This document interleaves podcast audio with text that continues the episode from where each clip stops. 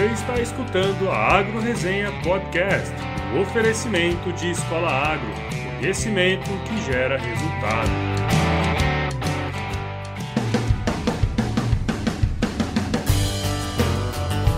Olá, pessoal! Aqui quem fala é o Paulo Ozaki. Seja bem-vindo ou bem-vinda a mais um episódio da Agro Resenha. Como você sabe, a porteira desse podcast não tem tramela para quem busca se informar sobre assuntos ligados ao agronegócio. Como é que vai, turma? Estamos iniciando aqui mais uma semana de Agro Resenha, chegando no episódio número 22, que é o episódio pré-carnaval. Segura a musiquinha aí. Bom, após que a resenha aí no fim de semana que vem vai ser arretada aí para quem curte, né? Eu sinceramente não sou lá muito fã do carnaval, né? Prefiro locais mais tranquilos. Sendo bem direto, eu prefiro ir pro mato mesmo, né? E é o que eu vou fazer no carnaval desse ano. Eu, minha esposa aqui, um grupo de amigos vão visitar o município de Vila Bela da Santíssima Trindade, que fica no extremo oeste aqui de Mato Grosso, lá na divisa com a Bolívia. Além de ser uma região fortíssima de pecuária, né? Lá também tem um apelo histórico e cultural enorme porque lá foi a primeira capital da então Capitania de Mato Grosso, magiada ali pelo belíssimo rio Guaporé, onde foram descobertas grandes riquezas minerais, motivo pelo qual a coroa portuguesa naquela época se apressou para povoar, né? Antes dos espanhóis, é claro. Quem gosta de viajar e quiser saber um pouco mais, é só me acompanhar aí no Instagram que eu vou postando várias fotos e informações. Ainda falando sobre riquezas culturais e históricas, né? No episódio dessa semana tive a honra de conversar com a minha amiga Mariane Crespolini, que recentemente se mudou para o norte de Mato Grosso, onde ela se tornou pecuarista e trabalha como consultora na área, principalmente na parte de gestão pecuária. Mas o motivo pelo qual chamei a Mari aqui para bater esse papo foi a experiência que ela teve no ano passado, quando ela morou lá na Escócia. Lá ela desenvolveu parte da sua tese de doutoramento, que ela deve defender em breve estudando principalmente aspectos relacionados à bovinocultura de corte. A Escócia, que é um dos países que compõem o Reino Unido, fica ao norte da Inglaterra e ocupa uma grande extensão da ilha da Grã-Bretanha. Eu não preciso nem dizer que a Escócia é um país secular, né?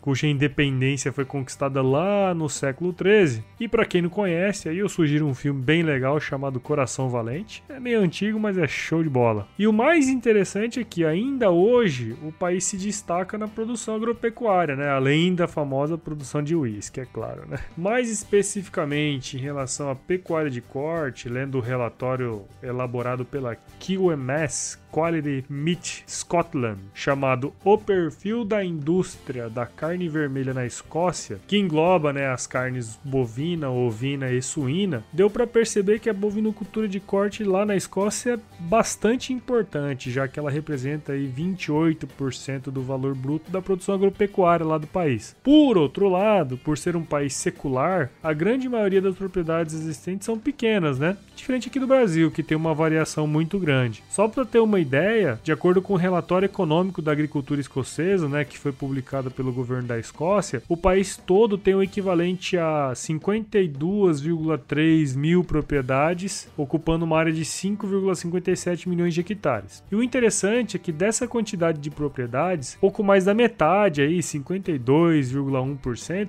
tem até 10 hectares, ou seja, propriedades muito, muito, muito pequenas. Eu tô bem curioso para saber um pouco mais sobre a produção de carnes lá, sem contar algumas curiosidades que a Mari vai contar aqui pra gente. Mas antes disso, como já é de praxe, né, eu quero agradecer aqui os mais novos dois membros aqui do site Agro Resenha, que são o Thiago Sérgio de Andrade e o César Kobayakawa, o grande cobaia, né, que é ex-morador lá do Coração de Mãe também e contrabaixista da banda Rota Aventura. Muito obrigado aí, pessoal. E para você que quer ficar por dentro das atualizações aqui do nosso podcast ou até mesmo participar com a gente aqui no programa, basta clicar em membros lá no alto da página página e se cadastrar. Além disso, você pode seguir a página da AgroResenha no Facebook também, né? Agora vamos pro episódio dessa semana. Firma o golpe aí que eu já já tô de volta.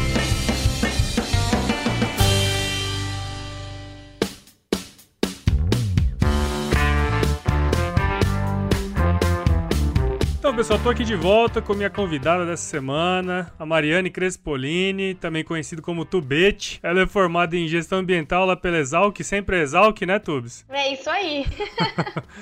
Ela fez mestrado em economia lá na Unicamp, onde também está terminando seu doutorado. E parte da tese que ela está desenvolvendo foi feita lá na Faculdade Rural da Escócia, onde ela pôde conhecer um pouco melhor sobre a indústria da carne bovina daquele país. A Mariane trabalhou por muitos anos como analista de mercado do boi gordo, período que ela desenvolveu essa paixão pelo setor, né? E atualmente ela mora lá em Sinop, em Mato Grosso, onde ela é consultora e também pecuarista, quem diria. Fala Mari, como estão as coisas por aí? Seja bem-vindo ao podcast da AgroResenha. Oi, Paulo. Olá, ouvintes do AgroResenha. Muito obrigada pelo convite. Estou muito feliz de estar aqui hoje conversando com vocês. Por aqui tá tudo muito bem e é isso aí. Na hora que você começa a trabalhar com pecuária, vira paixão e você não larga mais. é, quem diria que você ia se tornar uma pecuarista também, né? Você viu só saindo da gestão ambiental. tá certo. Bom, pra gente começar esse bate-papo aqui, eu queria que você contasse um pouquinho da sua história pra gente. Bom, Paulo, né? Eu sou filha de produtor, sempre falo isso nas minhas palestras, né? Meu pai é produtor rural, meu pai produzia laranja e frango no interior de São Paulo, e isso foi me trazendo um pouco mais para essa parte rural, né? É, acabei prestando gestão ambiental na Exalc e no curso eu sempre ouvia muito, né, que a pecuária era um grande problema para o meio ambiente, e muitas vezes a gente criticava a pecuária sem ir a fundo buscando qual a solução, né, para pecuária pecuária. E eu acho que foi um pouco disso que me levou para pecuária. Fiz alguns intercâmbios enquanto eu estava na graduação e quando eu voltei do meu intercâmbio, eu fui para o CPEA onde eu fiquei por cinco anos, né, depois de formada, como analista de mercado, depois pesquisadora na parte de mercado do boi gordo, mercado de insumos. E agora, recentemente, eu estou trabalhando como consultora. Claro, não tem como você trabalhar com o mercado do boi gordo sem você ter certeza que a pecuária é um ótimo negócio. Eu também sou pecuarista e hoje eu moro aqui, no norte de Mato Grosso. É, eu, eu, e meu marido, nós engordamos fêmeas na, bem ao norte, quase na divisa com o Pará. E estou nesse desafio da pecuária pecuária. E agora, nesse ano, eu tô terminando de escrever minha tese de doutorado. Muito bom. Bom, então vamos entrar direto no assunto que a gente vai desenvolver aqui, né? Que é falar um pouquinho de pecuária de corte na Escócia. Bom, a gente sabe que a Escócia é um país minúsculo, né? Obviamente, se comparado ao Brasil. Porém, a pecuária de corte tem uma relevância bem grande lá no país, né? Conta pra gente aí o que você viu por lá. Exatamente, Paulo. Para mim, assim, o que mais me impressionou na pecuária da Escócia não é nem o que ela faz no país. Eu, particularmente, não sabia. Mas hoje, uma raça que está revolucionando a produção e está sendo largamente utilizada no Brasil é o Angus. Né? Então, para os produtores, né, isso já está muito disseminado, e para o consumidor, né, tem o McDonald's, a carne Angus, há todo um valor agregado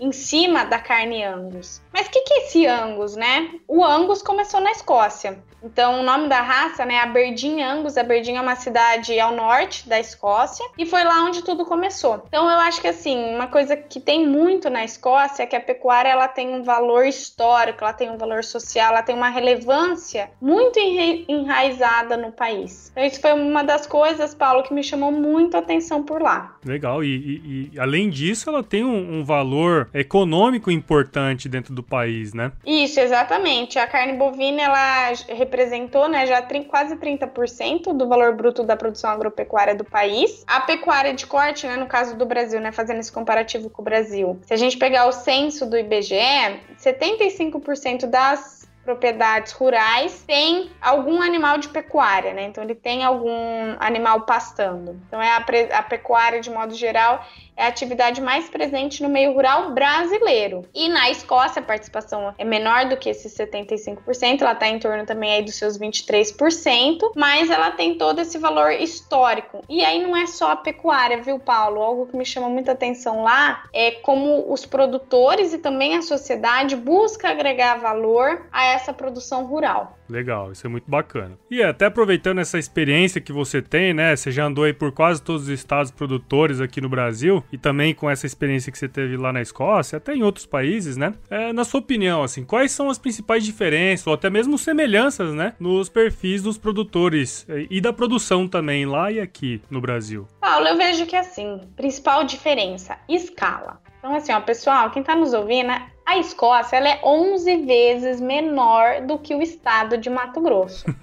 muito ela é muito pequena, exatamente. Então, assim, não só a escala de produção do país, como também a escala dentro das fazendas, né? Então as fazendas são muito menores, não tem assim, é, eu não gosto muito dessa divisão, mas a grosso modo não tem essa agricultura empresarial igual a gente observa no Brasil, que são, uhum. principalmente aqui em Mato Grosso, que são fazendas que você perde, é, perde a vista do tamanho delas, né? Então, uhum. Então isso não acontece na Escócia pelo próprio tamanho do país. Mas as semelhanças também são muito próximas, né? Essa os desafios, por exemplo, de preço. Então, no ano que o preço está alto, safra. No ano em que o preço está baixo, o desafio desse produtor, e aí você não precisa nem, nem ser pequeno, médio ou grande, mas todo mundo passa grandes desafios quando os preços estão baixos. Então, essa é uma semelhança que eu vejo muito por lá. Assim, vi muito isso na cadeia do leite, na própria cadeia da pecuária de corte, uhum. do desafio do produtor. E aí, na Escócia, esses produtores menores, muitas vezes é a renda da família está totalmente atrelada à produção agropecuária. Então, acho que uma dessas semelhanças é esse desafio em relação ao, à própria gestão, conforme esses preços variam, né? Por mais que a Escócia ela agrega mais valor aos seus produtos, os produtos agropecuários eles tendem a ser muito mais comoditizados, né?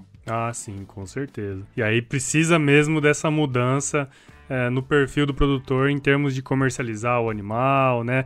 É, olhar para dentro da propriedade como uma forma mais empresarial, talvez, certo? Exato. Agora, uma coisa que me chamou um pouco a atenção lá é a questão do, das associações, viu, Paulo? É, e aí vem pelo próprio tamanho, né, das hum. propriedades. Lá a questão do associativismo, o cooperativismo é muito forte. Ah, e eles precisam se unir. Então, essa é uma das estratégias, né, pensando nessa questão da gestão, que os produtores de lá encontram. Bom, assim, eu sempre quando escuto falar, né, de Escócia, eu lembro do filme Coração Valente, né, que conta a história da independência lá da Escócia lá no século 13, ou seja, já tem um tempinho que isso aí aconteceu, né? E aí o meu ponto é o seguinte, é, muito antes de o Brasil ter sido descoberto, a Escócia já existia, já era independente, que me leva, né, a pensar assim que existem propriedades rurais lá muito antigas, né? Nesse sentido, assim, na sua visão, né, qual que é o valor valor que as famílias dão, né, para as fazendas e mais do que isso, qual que é o valor que a sociedade, de uma forma geral, dá pro, pro meio rural, né?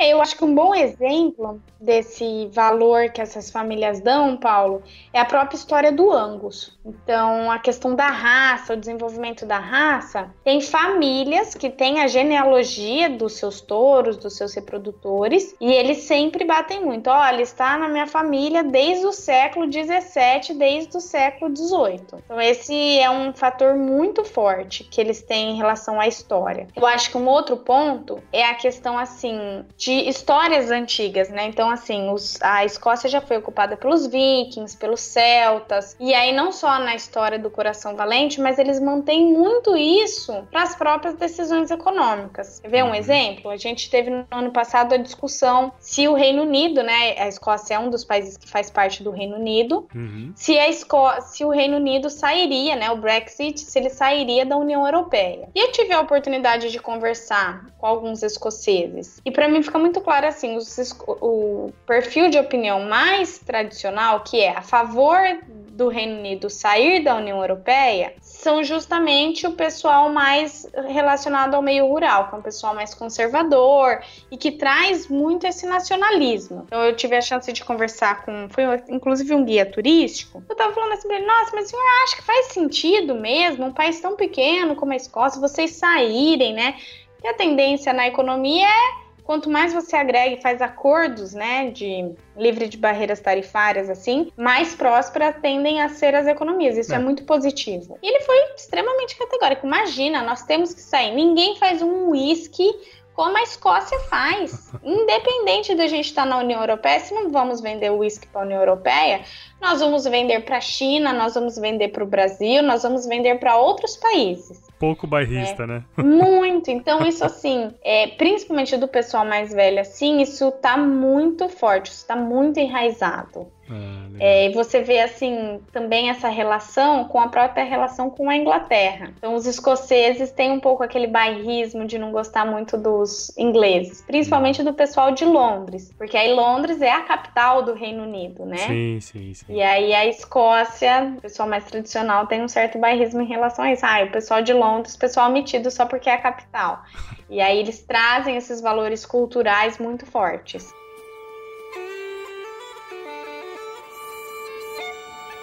Você contou essa história da, da, da origem do Angus, toda a história familiar que isso sugere, né? Dessa questão das fazendas serem seculares. Tem uma série no Netflix bem interessante que eu me lembrei aqui agora, que é Steak Revolution. Não sei se você já assistiu essa, essa série. Já assisti. É muito legal, né? Eu lembro da, da, da mulher lá, não sei se era mulher ou outro rapaz que era é uma senhora. É uma senhora ela da mesmo. Escócia, né? Que ela conta a história e ela prepara o bife de Angus feito na fazenda dela e conta a história da família. Isso é muito interessante, né? E para quem tiver curiosidade de assistir, Paulo, ilustra ilustra bem isso que eu tô falando Legal. do meio rural e dessa história. Essa parte documentária ilustra bem como é que é essa, esse enraizamento da produção. Bacana. Legal. Eu, eu recomendo. Essa, essa série é bem interessante. Mas aí vamos, vamos por uma outra questão aqui. Eu sempre quis perguntar, né, pra alguém que teve por lá. Porque assim, hoje a carne bovina, ela é um mercado, vamos dizer assim, comoditizado, né? É, de um modo geral, essas carnes, elas são comercializadas em grandes volumes, entre diversos diversos países. Como que a indústria aí na carne, da carne bovina na Escócia, como que ela faz para se diferenciar desses players mundiais aí do mercado? Olha, Paulo, eu acho que assim, tudo começa no mercado interno.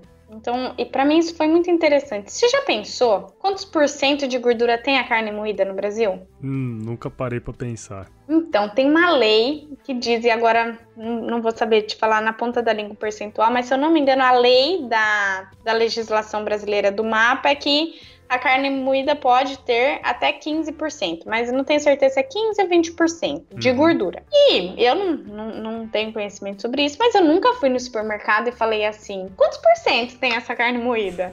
Ninguém se faz. Se eu quero né? uma carne moída, mas um, menos gorda, eu peço para moer um determinado corte. Sim, sim. E na Escócia é muito legal, porque eles têm lá o preço da carne moída varia de acordo com o percentual de gordura. Olha só. Então tem legal. a carne moída que tem 5% de gordura, a que tem 10, a que tem 12, até a que tem 20% de gordura. Oh, bacana. Quanto mais gordura, mais barato é o quilo. Sim, faz todo sentido, né? É, mas isso para mim foi algo que me chamou a primeira coisa que me chamou a atenção, como eles fazem para se diferenciar e aí uhum. comparativamente ao Brasil foi isso. Uma outra diferença, Paulo, que eu vi muito lá, assim, isso no supermercado mesmo. No supermercado tem carne Angus. E aí eu fico pensando assim, né? Como são os outros produtores que não são da carne Angus na Escócia? Porque aí tá muito claro. E o valor é muito mais alto do que a carne não Angus. Então, você tem seções em todos os supermercados, você tem específica do bife Angus. E aí o Angus entra em diferentes cortes. E isso é mais claro ainda nos restaurantes. Então, hum. nos restaurantes, você pode pedir um steak, você pode pedir um bife ou você pode pedir um steak Angus. Hum. Que aí ele tem um valor diferente. E o que eu fui dar uma olhada, né? Porque aí me chamou a atenção do marketing, o marketing da carne Angus, né? Poxa, por que o McDonald's vende um bife, um lanche que é Angus e ele é mais caro e as pessoas buscam essa esse hambúrguer. E eu vi que muita, muito do marketing do Angus começou na Escócia. Então, o que a Escócia faz para se diferenciar dos grandes players do mercado é isso, é agregar valor. E você chegou a perceber alguma questão assim de certificação de origem? é, do, do, gado produzido em determinadas regiões da Escócia ou isso aí ainda não tem? Ou ele é, ele é tratado de uma forma geral, assim? O mais forte é a raça, mas a da origem também. E aí não assim, só a origem, só a certificação, mas por exemplo, no supermercado, se você não tomar cuidado, você leva o orgânico. Porque isso para mim era muito claro. Quando eu olhava algo e eu comprava e aí eu tava pra cá, meu dinheiro valia quatro vezes menos, né? Porque o, o câmbio na época tava 4, 4,5 para 1. E às vezes eu olhava e pensava assim, nossa, mas tá caro. E aí isso me chamava a atenção, nossa, mas por que, que tá tão caro? E era o orgânico. Então isso é muito forte na Escócia. Mesmo em supermercado pequeno, Paulo, o orgânico ou livre de glúten, ou isso é muito claro. E aí, por exemplo, assim, alguns supermercados têm uma seção destinada para isso, como a gente vê no Brasil. Só que no Brasil nós vamos ver esse nicho de mercado mais onde? Mais nas grandes redes, pão de açúcar, né? Você não é todo supermercado que você encontra. Lá na Escócia, claro, eu morei na capital, morei em Edimburgo, mas de modo geral, todo supermercado tem a sua linha orgânico ou vegano, é, vegetariano, então eles têm isso muito assim, diversos, diversos produtos de hambúrguer de soja. Então lá assim, para quem quer ser vegetariano, pelo menos no supermercado para mim ficou muito claro que é muito fácil fácil, o orgânico vegetariano. É, eu, perce... eu tive a oportunidade de, de, de, visitar a França no passado e eu percebi que o mercado de orgânicos na Europa, especialmente na França, hoje em dia é um mercado extremamente caro e, e crescente, né? Isso. E aí eu nem entro assim no técnico se é melhor, se é pior para a saúde, mas não apenas isso falando do orgânico ou do vegetariano, mas é algo que está crescendo muito no mundo. Então, é. Conforme as pessoas aumentam de renda, isso tem aumentado. É, é só uma questão mesmo de um, um, nicho de mercado, né? O orgânico ele é um nicho de mercado e é uma forma de agregar valor do produto, né? Exato. E aí geralmente no orgânico que a gente que observava na escola tinha o token para você tirar foto e ver como é que a família produzia aquilo. Então ele tinha e aí para mim isso é muito claro assim na Europa, eu acho que você deve ter visto isso também na França. Não é só o ambiental, é o social. Isso o pessoal dá muito valor lá, né? Muito, muito valor. Bom, Tubes, eu acho que assim, para finalizar, né, levando em consideração toda a sua experiência, né, com uma pessoa que já viajou pelo mundo e viu muitas coisas sobre, sobre o nosso setor, né, o setor da pecuária de corte, da carne bovina fora do Brasil, queria assim saber na sua visão, mesmo sabendo que, que são indústrias e contextos quase que totalmente diferentes, né, é, na sua opinião, assim, quais pontos da indústria da carne bovina de lá ou de outros países que você visitou também poderiam ser aplicados aplicados aqui no Brasil como uma forma de, de melhorar, né, em geral, o setor? Olha, Paulo, eu falo que assim, eu fui uma pessoa abençoada, porque diversas viagens caíram no meu colo, assim, diversas oportunidades profissionais assim apareceram e eu nem imaginava. Então, é, das minhas viagens já fui para China, Japão, Uruguai, próprio outros países da Europa. E o que eu vejo, né, eu acho que uma coisa que eu aprendi muito foi na China, que a gente o setor de carne bovina precisa aprender com o chinês, principalmente porque a gente exporta muito para a China. É, eu não tive a dificuldade cultural na Escócia que eu tive na China ou mesmo na Turquia. E aí quando eu penso no turco e no chinês, eles não fazem contratos de curto prazo. Então, por exemplo, assim, um chinês, e é isso o Brasil tá aprendendo. Eu acho que o Blairo tem feito um trabalho muito bom que ele conseguiu pegar isso que na minha opinião, antes dele a gente a diplomacia brasileira não tinha entendido. Então, quando você vai para a China, é um jantar, é outro jantar, é assim, é algo eu brinco, eu falo até pro meu marido que eu não sou uma pessoa muito comercial, que eu gosto de mais direto, é, é 10 é 10, pronto, vamos fechar negócio. E na China, nada tem preço. Então, tudo é o comércio. Então, tudo é a negociação, é o jantar. Então, você percebe quando a pessoa quer efetivamente realizar negócio com você. A carne bovina é um dos pratos que é serviço, servido no jantar, se ela quer te impressionar. Mas, de modo geral, você não fecha acordos numa noite. Ele é o chinês, ele é como uma cebola você vai tirando as camadas dele, até uhum. efetivamente você virar um parceiro comercial dele. É, na Turquia, isso é muito próximo, né? Então, o turco, ele gosta do comércio, ele expõe o que ele tá produzindo, ele, ele assim, ele não põe o preço porque ele te vende a história daquele produto, entendeu? É, os caras são totalmente comerciais, né? Muito. Eu, particularmente, apanho demais, porque para mim demora muito, mas me chama a atenção, né? Esse comércio, esse. É... E é o, o, agregar valor, entendeu? Uhum. Nesse ponto. Então eu acho que particularmente que a gente tem que trazer para o Brasil, a gente já tem a vantagem da escala. Nós já produzimos em larga escala. Mesmo que a produção seja em propriedades menores, nós produzimos muito. Então, esse primeiro ponto a gente já tem. Quando a gente pensa na commodity, a gente já tem. E aí cabe a nós, eu acho que o que as indústrias no Brasil precisam pegar isso é a questão de agregar valor. E aí não só na agropecuária, mas também a gente desenvolver mais o nosso setor industrial que sofreu muito na última década, mas essa agregação de valor. Então, por exemplo, se eu comparar a Escócia com a Turquia, o escocês não é um cara comerciante, mas por mais que ele não faça isso, no cardápio dele está o produto já com valor agregado. Ele não vai ficar negociando, uhum. mas ele já tem um mercado que ele conseguiu criar em relação, por exemplo, àquela carne Angus, entendeu? Isso é algo que eu acho que a gente tem que desenvolver aqui no Brasil. Então, agregar esse valor, trazer não só para a carne bovina, mas também para os outros complexos, no caso, por exemplo, a soja, né? Então a gente exporta a maior parte em grão, né? Sim. Então, buscar trazer essa agregação de valor. Eu sempre fico pensando, né? Por que, que a gente não faz a carne bovina produzida no Pantanal, hein? Pois é. Não seria uma boa? Claro. Um dia ainda vão ter essa ideia por aí. E essa carne bovina produzida no Pantanal, ela pode ser muito sustentável. Nossa, demais. Ela tem história.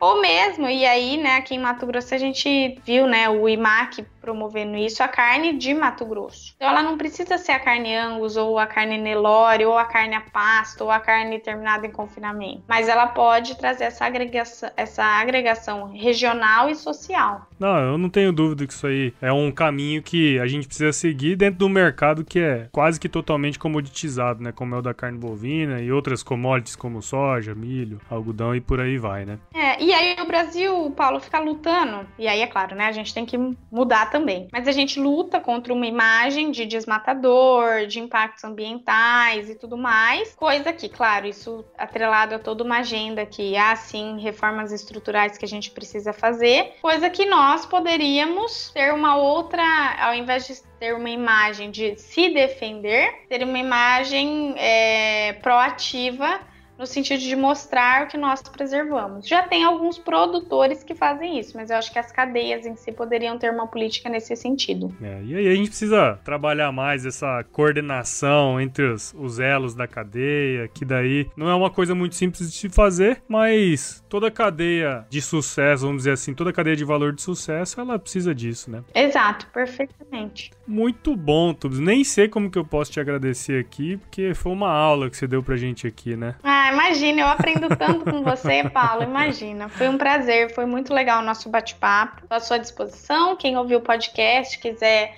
ter mais informações sobre a Escócia, tiver planos de estudar por lá ou na Europa, eu também estou à disposição. Bom, legal demais você ter participado aqui com a gente, é, Mariane. E as portas da AgroResenha estão sempre abertas para você. Sempre quando você precisar, nós estamos às ordens aqui, viu? Tá ótimo. Muito obrigada. Muito obrigada mesmo. Então, para fechar aqui, vamos com o nosso bordão, né? Se chover, não precisa molhar a horta, né?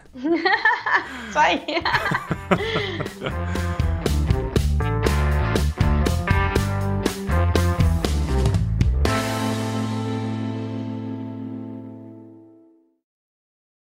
Como é que vai, turma? Estamos iniciando aqui. A Escócia, que é um dos países que compõem o Reino. Além disso, você pode seguir a página da Para fechar aqui, o velho. O, o bom. Oh, caramba, pera aí, deixa eu voltar. Você escutou a Agro Resenha Podcast, um oferecimento de Escola Agro, conhecimento que gera resultado.